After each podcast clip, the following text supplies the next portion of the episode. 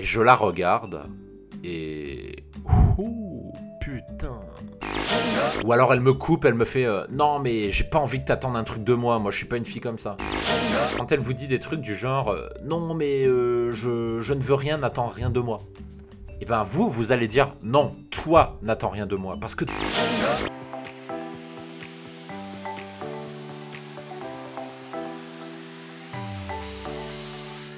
Bonjour à tous, je m'appelle Mike et je vous souhaite la bienvenue sur le podcast Le Dragueur de Paris. L'émission du Dragueur de Paris vous expose des récits de drague personnels et des confessions intimes d'un ancien timide devenu séducteur pour vous permettre de profiter à fond de votre célibat. Le podcast est bien entendu disponible sur toutes les plateformes. Pensez à vous abonner pour ne pas rater la publication de chaque nouvel épisode.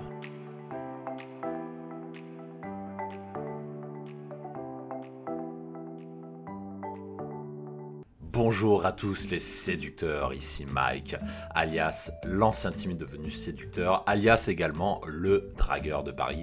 Et bienvenue dans ce nouveau récit de drague où cette fois on va parler d'une belle dame, d'une dame magnifique en fait, euh, encore une, euh, une girafe, une girafe de 1m80, une nana que j'avais rencontrée en boîte de nuit absolument magnifique où j'avais déroulé un excellent game au début où ça se passait super bien, la drague était excellente.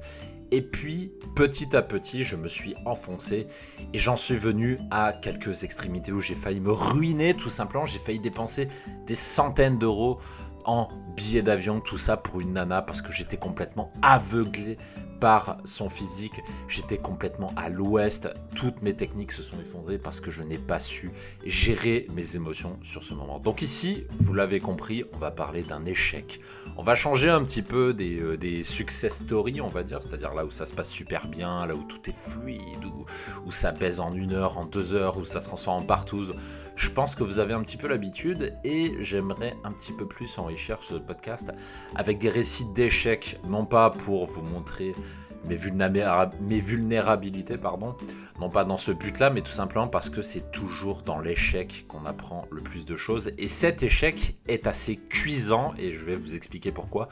Parce que ça s'est passé sur Aix-en-Provence, dans la ville où j'habitais à l'époque, dans, le sud-est, ville de taille moyenne, et cette nana, j'ai été amené à la recroiser des années après. Donc en fait, j'ai dû assumer, j'ai dû faire face à mon échec pendant des années, j'ai dû faire profil bas, j'ai dû apprendre, prendre les leçons, continuer de draguer tout en de temps en temps en revoyant cette nana à la fois en boîte de nuit et sur Tinder puisque je la voyais aussi sur Tinder et je peux vous dire que ça fait bien chier mais ça permet aussi de ramener sur terre. Donc vous l'avez deviné, ici on va parler de boîte de nuit et j'en profite d'ailleurs pour annoncer un petit truc à ce sujet. Je pense qu'il y a déjà une bonne partie d'entre vous qui sont déjà au courant. On a ouvert la semaine dernière une offre de coaching en boîte de nuit et en bar sur Paris. C'est quelque chose qu'on avait arrêté depuis un an et demi, mais on avait de plus en plus de demandes sur ça.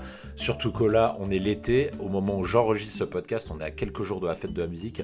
Donc, je peux vous dire qu'il y en a beaucoup qui commencent à se réveiller.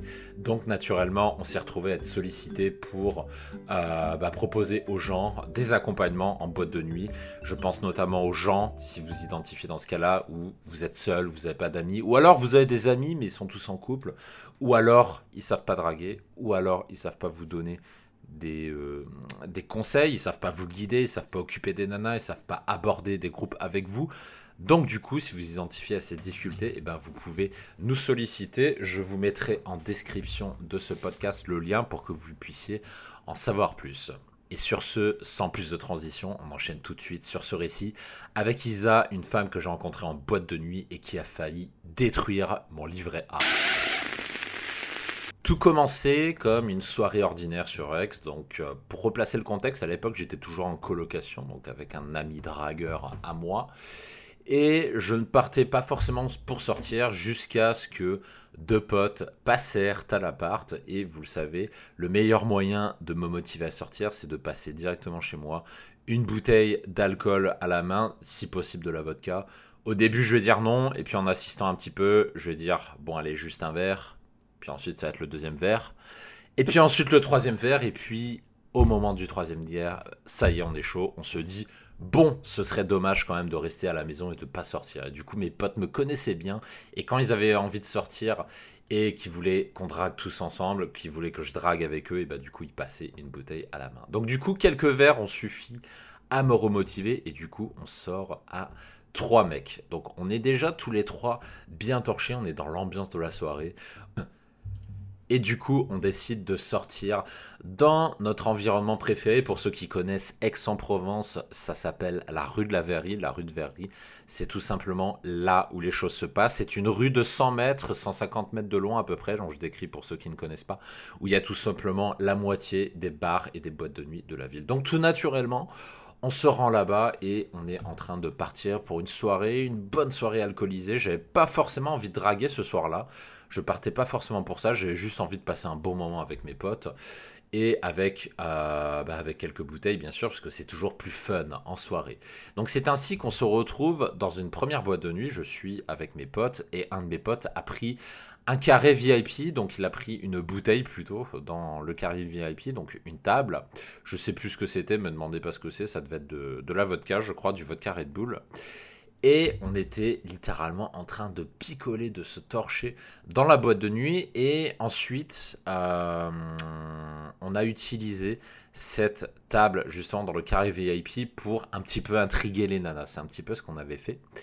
Et c'est comme ça qu'il y a un groupe de deux nanas qui se sont rapprochés euh, vers, euh, vers nous. Et là, j'étais avec un de mes potes. Les deux autres, ils étaient dans une autre boîte parce qu'en fait, la boîte où on était, elle était juste en face d'une autre. Et un truc qu'on s'amusait à faire, c'est on s'amusait à prendre une bouteille dans une de ces boîtes de nuit et puis ensuite on alternait entre les deux en fait. C'est-à-dire quand il y avait pas de filles dans la boîte de nuit où on était, et eh ben on allait à l'autre et quand il y avait rien, pas de filles non plus dans cette boîte-là, on revenait et en alternant entre les deux, en essayant de rester à peu près 20-30 minutes maximum entre chaque boîte de nuit, il y a le turnover qui fait son effet. Du coup, il y a les nanas qui se renouvellent. Du coup, c'est plus les mêmes nanas. Et c'est comme ça qu'on arrivait justement à, entre guillemets, renouveler le stock tout au long de la soirée. Donc au début, j'étais avec mon ami, donc on était en train de brancher deux nanas. Il y en avait une qui me plaisait bien, elle avait des bons gros seins, euh, je, je kiffais bien. Et puis là, tout d'un coup, qu'est-ce qui se passe? Il y a un de mes potes qui était dans la boîte en face. Je le vois débarquer. Il vient vers moi comme ça. Il vient me voir. Et il m'attrape le bras comme ça. Il m'attrape le bras, il me fait Mike, tu dois venir avec moi. Comme ça, sans explication. Et là, il me traîne. Et là, je commence à gueuler, je commence à faire Oh putain, j'étais avec des filles là, qu'est-ce que tu fais Bordel de merde, machin. Là, je commence un peu à l'engueuler, je dis Putain, tu te rends compte, tu m'as coupé dans mon élan. Et là, il me fait euh, Non, mais euh, tais-toi, tu comprendras. Bon, ok. Et puis, euh, puis ensuite, le temps de me dire ça, on est déjà sorti de la boîte de nuit. Et là, tout de suite, on rentre dans l'autre boîte de nuit. Euh, il me laisse même pas le temps de réfléchir. On descend les escaliers, on arrive dans cette deuxième boîte de nuit, noir de monde, plein de filles, machin. Et euh, comme je suis à moitié bourré, je ne me rends pas trop compte de, de, ce qui est en train de se passer. Il m'a absolument rien expliqué. Et puis là, on arrive dans la deuxième boîte, je l'arrête comme ça. je dis Non, mais mec, putain, qu'est-ce qu'il y a, quoi Je lui dis Explique-moi, quoi. Et là, il me fait euh, Je suis avec deux filles. Il y en a une que je suis en train de draguer, mais l'autre, euh, elle trouve pas de mec à son goût. Et vu ce qu'elle m'a dit, t'es un mec pour elle, allez viens. Comme ça, il m'a rien dit de plus. Et je le sentais mal au début parce que c'est un mec qui aimait bien me faire des blagues parce que je me suis dit putain j'espère qu'il va pas me, demander, me supplier de m'occuper d'une moche pour que lui euh, s'occupe de la belle. J'espère que c'est pas ça parce que si c'est ça je vais me barrer tout de suite. Et du coup on arrive sur la piste, donc la boîte de nuit est pas très bien grande, hein. donc euh, entre le moment où on entre on est sur la piste il s'est écoulé 20 secondes, donc on arrive sur la piste de danse. Et puis là, on arrive face à deux nanas. Et là, mon pote, il s'approche de mon oreille, il me fait Tiens, c'est elle, vas-y, occupe-toi d'elle. Et je la regarde. Et. Ouh, putain. C'était une. Je vais pas dire 10 sur 10 parce que ça n'existe pas, mais euh, franchement, allez, 9,5. Indiscutable. La nana, parfaite. Parfaite. Et en fait, c'est pour ça qu'il est venu me, c'est pour ça qu'il est venu me chercher elle était tellement parfaite qu'en fait, elle ne trouvait aucun homme à sa hauteur. Et tous les abrutis qui venaient la brancher, c'était des mecs soit moches, soit complètement défoncés, soit les deux en même temps, ou alors des mecs qui savaient pas s'y prendre, qui faisaient n'importe quoi, etc. Alors du coup, elle était un peu en bad, elle trouvait pas de mec à sa hauteur, et du coup c'est pour ça que mon pote est venu me chercher parce que il voulait que je m'occupe d'elle. Il s'est dit, Elle, je pense que tu es capable de la gérer. Et en plus, je pense qu'elle va te plaire. Donc, vas-y. C'est un petit peu en substance qu'il aurait voulu me dire. Mais avec la vibe de la soirée, avec l'alcool, etc. Il a fallu que je le comprenne de moi-même et il a essayé de me le faire comprendre avec des, bribes de mots que je n'avais pas forcément compris en départ. Mais en fait, c'était, euh, vu son empressement, que je le suive pour que vite, vite, vite que je rejoigne les, qu'on rejoigne le, groupe de ces deux filles avant qu'elles se fassent embarquer par un autre groupe de mecs. Je comprends pourquoi il s'est empressé. Et cette fille-là, pour vous décrire, elle devait faire aller 1m82, elle était vraiment très grande. Typée espagnole, brune, un corps comme vous voyez dans les magazines de mannequins, c'est-à-dire elle avait et c'est ça le pire, c'est qu'elle était elle avait pas un pet de gras, mais elle avait facile un bon essai au niveau des seins. C'est-à-dire un petit peu le rêve de toutes les nanas, c'est-à-dire d'être fine, d'être grande et d'avoir des gros seins. Et cette nana-là était là-dedans. Elle avait des grands yeux marrons aussi, des yeux assez perçants d'ailleurs, puisque quand on regarde ses yeux, on comprend tout de suite que cette nana-là, c'est une nana avec de l'expérience. C'est pas une nana qu'avec trois techniques comme ça que vous avez trouvé sur des articles gratuits sur internet que vous allez subjuguer, envoûter, tout ce que vous voulez. Et c'est pas non plus une nana que vous allez impressionner juste par du physique, si vous avez la chance d'être bien bâti, d'être beau gosse ou que vous avez travaillé dur pour l'être. C'est pas suffisant. Toujours est-il que je me retrouve face à cette nana et que en fait je n'ai même pas le temps de réfléchir que du coup tout de suite spontanément je me lance dans un serré. Et je me rappelle très bien de la musique qui passait à ce moment-là. Alors je vais essayer de vous la mettre en live. Je me rappelle très bien de ce moment où on avait commencé à danser. C'était la musique Eddie Amador, House Music. Si vous aimez la House Music, c'est un grand classique de la House Music. Je vais vous passer quelques petits extraits pour que vous compreniez un petit peu le rythme dans lequel on était à ce moment-là. Alors, j'espère que vous entendez.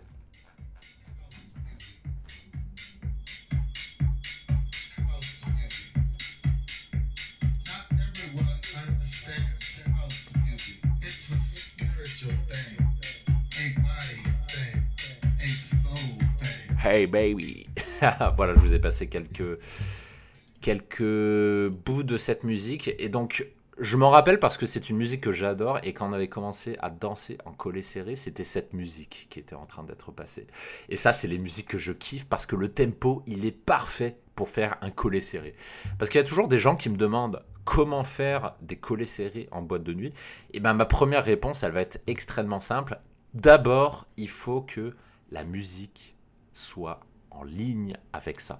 Il faut que la musique soit pertinente pour un collet serré. Parce que si on vous passe du maître Gims, comment voulez-vous faire un collet serré? C'est pas du tout approprié. Si on vous passe même, j'en sais rien, Laurent Voulzy, Alain Souchon, des, ou, ou des trucs comme ça, ça ne peut pas marcher, on ne peut pas faire de collet serré en boîte si la musique c'est de la merde. Donc il faut absolument que la musique soit bonne. Et ici c'était le cas, c'était de la house avec du tempo, ça fait tchouk tchouk tchouk tchouk comme ça. Le mouvement est parfait, c'est exactement ce qu'il faut pour du collet serré. Alors du coup tout simplement, comment je danse auprès d'elle, eh ben, je m'approche et je mets mes deux mains sur les hanches comme ça. Et puis, je fais bouger sa taille comme ça. Un petit peu dans les danses latines. Je la fais bouger comme ça, là, tac, tac, tac, par rapport au rythme de la musique. Et c'est rien de plus que ça. Alors, du coup, impatiemment, vous allez sûrement me demander Alors, Mike, alors, qu'est-ce qui s'est passé? Est-ce que tu as réussi à la choper ou pas? Eh ben, laissez-moi y venir. Ça a duré presque une heure. Pendant une heure, j'ai dû prendre quasiment tous les râteaux du monde. Je ne rigole pas. C'est une nana. Elle m'a dit, elle m'a fait comprendre que euh, elle se laisserait pas faire, aller peut-être 40 ou 50 fois. Combien de fois elle m'a sorti des phrases du style, je vous donne quelques exemples que je me rappelle. Elle me dit, je ne cherche rien. Elle me dit, euh, je sais pas ce que je veux. Elle me dit, non mais il se passera rien. Ou alors elle me regarde, elle me fait euh, Ah, euh, mais t'es bien mignon, t'es bien gentil, comme ça. Tiens, tu es brave. Ça, c'est des trucs qu'on vous dit dans le sud quand on a envie de se foutre de votre gueule, on vous dit tu es brave. Ça me l'a sorti une fois. Ou alors elle me coupe, elle me fait euh, Non, mais j'ai pas envie que t'attendes un truc de moi, moi je suis pas une fille comme ça. Non, mais n'attends rien de moi, tu n'auras rien. Euh, ou qu'est-ce qu'elle m'a sorti d'autre? Je crois qu'elle m'avait parlé d'une ex-relation aussi, là, dû me sortir une phrase du type Non, mais euh, je pense encore à mon ex, euh, je suis pas disponible. Que des trucs comme ça en boucle, en boucle, en boucle. Mais, mais, mais, mais, mais, mais, attention, le détail qui tue, qu'est-ce que c'était? Le détail qui tue, c'est qu'elle restait à faire du collet serré avec moi. Et de façon assez proche. C'est-à-dire qu'une nana qui a envie de s'amuser avec vous, elle va pas s'amuser à vous coller comme ça. Il y a les américaines qui font ça, c'est vrai, mais les françaises, c'est quand même assez rare. Et elle, tout en me sortant ce genre de phrase, elle restait collée à moi et au niveau du collet serré, à chaque fois, j'essayais d'être de plus en plus proche, de plus en plus tactile. Et bien qu'elle me laissait euh, doucement avancer, on va dire, bien qu'elle me collait un paquet de résistance, lentement mais sûrement, j'avançais. Au début, j'avais les deux mains sur la taille. Ensuite, une de mes mains s'éloignait de sa taille, se prolongeait dans le dos comme ça en remontant. Ensuite, je la rapprochais un peu vers moi. Ensuite, au lieu de mettre une main sur ma taille, je mets ma main dans la sienne et puis on danse comme ça. Ensuite, je caresse ses bras comme ça. Et puis là, boum, elle met un stop. Et du coup, je reviens sur la taille. Et puis ensuite, je recommence. Ensuite, je la caresse les cheveux comme ça. Et boum, elle me remet un stop. Et je refais un peu en arrière. Et je recaresse comme ça, etc. Et ça a duré presque une heure. Pendant une heure, c'était full résistance, full non mais tu m'auras pas, full je suis pas une fille comme ça, full euh, voilà. Tout simplement parce que quand vous tombez sur une fille comme ça, une fille de type mannequin, c'est pas une fille qui va se laisser choper aussi facilement devant tout le monde. Parce que c'est une fille qui a l'ego très élevé, elle sait qu'elle plaît, elle sait qu'elle est le type d'un paquet de mecs, et donc elle ne va pas se laisser choper en 5 minutes comme ça. Et ça, je dis toujours aux gens, la raison pour laquelle les gens ne baissent pas, c'est parce qu'ils abandonnent trop vite. Pour cette nana, j'avais un milliard de raisons d'abandonner. J'avais un milliard de raisons de laisser tomber. J'avais un milliard de raisons de me dire next. Pourtant, j'ai quand même senti qu'il y avait une ouverture. Et dans le respect, hein, on ne parle pas ici de, harcèlement. Si une fille vous dit non, j'ai pas envie, bah vous lui dites qu'elle peut partir. Et dans ce cas-là, elle se part, mais elle se barre, pardon. Mais ici, on n'est pas du tout dans ce cas-là, puisqu'elle reste avec moi et elle-même, elle est assez tactile. Mais c'est moi qui suis obligé de faire avancer le truc. Alors comment j'ai fait pour contrer sa frame? Parce que malgré tous les touchés tactiles que je faisais avec elle, je n'arrivais pas à l'embrasser. Alors qu'est-ce que j'ai fait? Et ça c'est quelque chose qui marche très bien, que je vous recommande quand vous tombez sur ce genre de femme, sur le genre de femme mannequin. Faites une contre-attaque encore pire que elle. Vous allez être obligé, euh, même dans un contexte de dance floor où c'est pas facile de parler, vous allez être obligé d'avoir une frame encore plus arrogante que elle elle joue l'arrogante, et ben vous allez l'être encore plus. Typiquement, vous allez me demander des exemples, vous allez me dire, ok Mac, mais qu'est-ce que tu disais? Et ben par exemple, quand elle me sortait des phrases du type, euh, non mais je veux rien, euh, n'attends rien de moi, quand elle me sort ça, ben, je réponds, euh, non mais je suis heureux dans ma vie, qu'il se passe un truc ou pas, j'en ai rien à foutre. Vous le sortez de brut en blanc comme ça. Dans ma vie c'est cool, qu'il se passe un truc ou pas, j'en ai rien à cirer. Dites-le avec des mots forts. Dites pas Oh, moi, tu sais, je suis heureux, c'est cool. Parce que ça, c'est trop gentil. C'est trop gentillet comme frame. Soyez plus incisif. Dites-lui Non, mais moi, je suis heureux, alors qu'il se passe un truc ou pas, je m'en fous, j'en ai rien à cirer, tu peux faire ta vie, j'en ai rien à foutre. Soyez encore plus arrogant que elle. J'hésitais pas à lui sortir, euh, je vais vous donner d'autres exemples dont, je me souviens, des phrases du type mais n'attends rien de moi. Toutes les filles s'attachent à moi en des attentes, j'en ai marre. Vous allez prendre le contre-pied de ce qu'elle dit. C'est-à-dire quand elle dit, euh, euh, quand elle vous dit des trucs du genre, euh, non mais je, je, ne veux rien, n'attends rien de moi. Et eh bien vous, vous allez dire, non, toi, n'attends rien de moi. Parce que toutes les filles que je rencontre, à chaque fois elles s'attachent, elles ont des attentes, j'en ai marre. J'en ai marre que les filles s'attachent trop à moi. Faites le mec encore plus arrogant. Un autre exemple que, que je peux vous dire, tout le temps, rappelez-lui en permanence. Vous lui dites régulièrement, écoute, tu peux partir quand tu veux, t'es pas ma prisonnière, tu peux voir d'autres garçons, il n'y a pas de problème. Comme ça, sans animosité, vous lui dites, écoute, t'es pas ma prisonnière, si tu veux rencontrer d'autres garçons, tiens, euh, il y en a plein ici. Fouette. Ça, ça va être la phrase que je vous invite à retenir. Pour avoir une fille, encore plus si elle est belle, vous devez être prêt à la perdre à tout moment.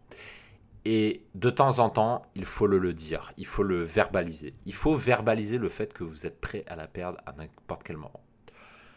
Autre exemple, quand elle vous dit non mais il se passera rien, truc classique de Nana, eh ben vous allez faire encore pire que ça. Vous allez faire non mais euh, t'as fumé, pour que je te ramène chez moi, il faut déjà qu'il se passe un truc, parce que je ramène pas quelqu'un comme ça. Boum vous, vous faites la fille en fait elle vous met des stops, et ben vous mettez un stop encore plus violent en face d'elle. Et j'ai fait ça pendant une heure, c'était pas facile de la choper, mais à la fin, qui c'est qui a gagné? C'est Bibi. Bibi a réussi à mettre la langue dans la bouche de cette nana. Je me suis mis à la fin, je me suis en mode rien à foutre. La meilleure métaphore que je connaisse, c'est la métaphore de Serge Gainsbourg. Je me suis mis en mode Serge Gainsbourg.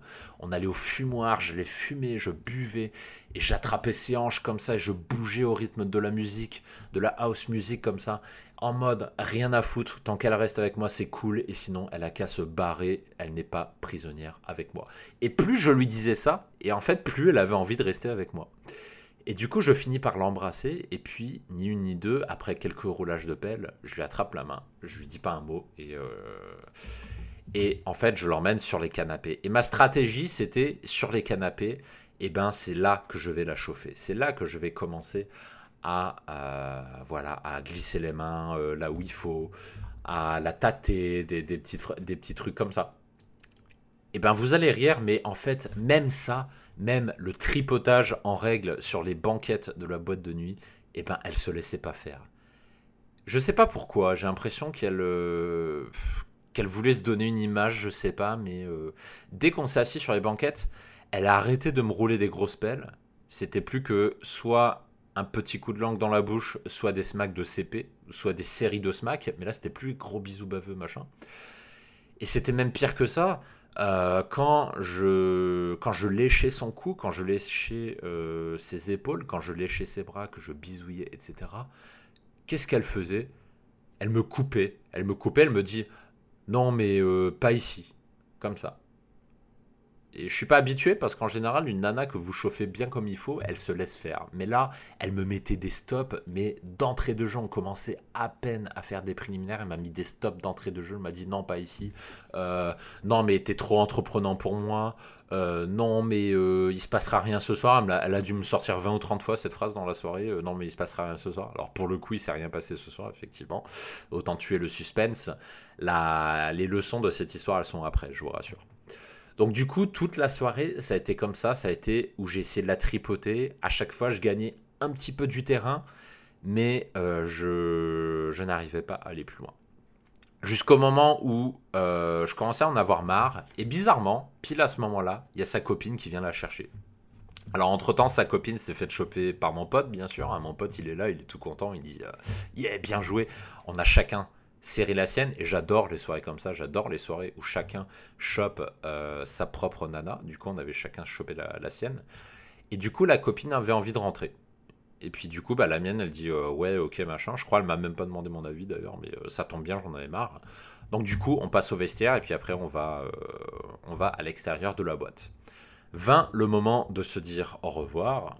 Puis là elle me elle vient vers moi comme ça elle me fait et elle me file d'elle-même son numéro Gros, gros, gros signe d'intérêt. Elle vient me voir, elle me fait euh, Tiens, prends mon numéro. Comme ça. Ok, bon. Bah, je prends son numéro. Puis une fois que j'ai pris, je range le téléphone dans ma poche. Et là, je regarde ses grands yeux marrons. Elle me regarde, elle me fait euh, Bon, tu m'embrasses avant que je parte. Et là, je lui fais Ok. et du coup, je me dis Je vais faire un plaisir. Je lui roule une bonne grosse pelle. Et là, je m'approche, commence à mettre la langue, machin. Ça dure 5 secondes. Et là, tout de suite, elle retire sa bouche. Et là, elle me fait Tut, tut, tut. C'est tout ce que tu auras ce soir ok, elle, elle est dans la maîtrise jusqu'au bout. Et pendant ce temps, à côté, mon pote, il embrasse à fond la, sienne, et puis les deux nanas partent. Elle s'éloigne, et moi, je repars avec un numéro de téléphone. Je vous raconte pas la suite de la soirée, ça n'a pas forcément d'intérêt. Euh, on va rester centralisé sur ce récit. Donc, avec mon pote, on débrief, et, euh, et là, il m'apprend un truc. Il me dit euh, J'ai discuté de toi avec avec la copine. Et elle m'a dit que rien que le fait que tu aies pu l'embrasser comme ça le premier soir en boîte de nuit, c'est un exploit. Il m'a dit ça. Il m'a dit parce que d'habitude, en public, elle se laisse pas approcher comme ça. Et donc il m'a dit, le fait que tu réussi à le faire, apparemment, d'après euh, sa copine, c'est un exploit. Bon, ok. Donc apparemment, je suis tombé sur le genre de fille très hard to get, très difficile à avoir, et c'est justifié par son physique hors norme, parce que cette nain-là a vraiment un physique hors norme. Quand vous sortez en boîte, vous ne pouvez pas la manquer. C'est tout de suite pointer du doigt la plus belle fille de la soirée dans 98% des cas sans aucun problème.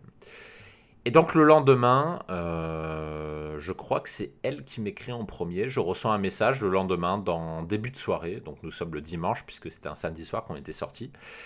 Et euh, je sais plus ce qu'elle m'envoie, mais en gros, elle m'écrit d'elle-même le premier message et on commence à discuter. On commence à discuter et là, je me rends compte qu'en fait, elle était juste de passage sur Aix-en-Provence et qu'en fait, elle est en année Erasmus à Barcelone. Et au moment où elle m'écrit, en fait, elle venait de prendre l'avion et de rentrer, et elle venait de rentrer sur Barcelone. Et ça, c'est le point de départ de toute la suite, puisque ensuite, on va rentrer dans une descente aux enfers où j'aurais fait un paquet de conneries et qui ont failli me coûter des centaines d'euros en dépenses euh, que heureusement je n'ai pas fait, mais je suis vraiment passé tout près. Et je trouve que c'est une histoire extrêmement, euh, comment dire, interpellante parce que c'est une histoire qui peut arriver à tout le monde si vous n'y prêtez pas garde. Et du coup, c'est à ce moment-là, comme à mon habitude, que je vais couper la première partie de ce podcast. Et pour la deuxième partie, on va rentrer dans le vif du sujet, où ça va devenir aussi un petit peu chaud, eh ben, je vous donne rendez-vous dans la partie 2 du podcast. Donc si vous êtes déjà abonné, vous y avez accès tout de suite. Vous pouvez enchaîner votre écoute directement en vous connectant. Et si vous n'êtes pas abonné, vous avez le lien en description de chaque podcast. Il suffit de vous abonner et une fois que vous êtes abonné, vous avez non seulement l'accès à l'intégralité des deuxièmes parties des podcasts de la série, mais vous avez également accès à ma communauté privée où au moment où j'enregistre ce podcast, je crois qu'on est 71 ou 72 membres, quelque chose comme ça. Donc il y a du monde et si vous nous rejoignez, en tout cas ce sera avec plaisir que je vous souhaiterai la bienvenue. Dites-nous coucou en arrivant sur le channel, dites-nous bonjour et dans l'immédiat, je vous donne rendez-vous tout de suite dans la partie 2 de ce podcast et je vous donne rendez-vous également dans un prochain podcast de la chaîne. D'ici là, prenez soin de vous. Ciao ciao